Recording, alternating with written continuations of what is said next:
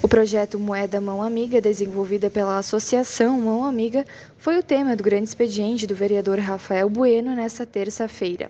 O parlamentar parabenizou e falou que a iniciativa do grupo tende a ajudar no combate ao consumo e à venda de drogas para a população dependente de Caxias do Sul.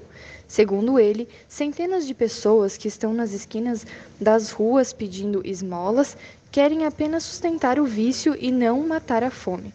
O projeto da entidade criou uma moeda que pode ser adquirida no valor de um real e dá direito a uma refeição.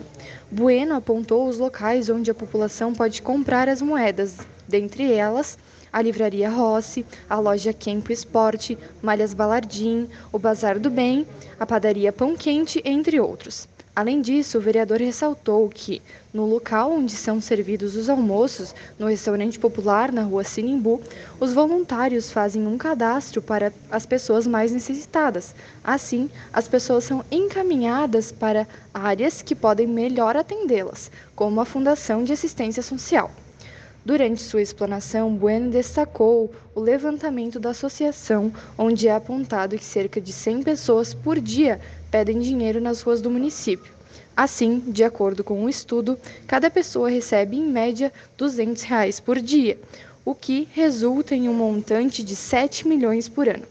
O vereador Maurício Scalco e Elisandro Fiuza parabenizaram a criação do projeto. Da Assessoria de Comunicação da Câmara de Vereadores, Bruna Giusti.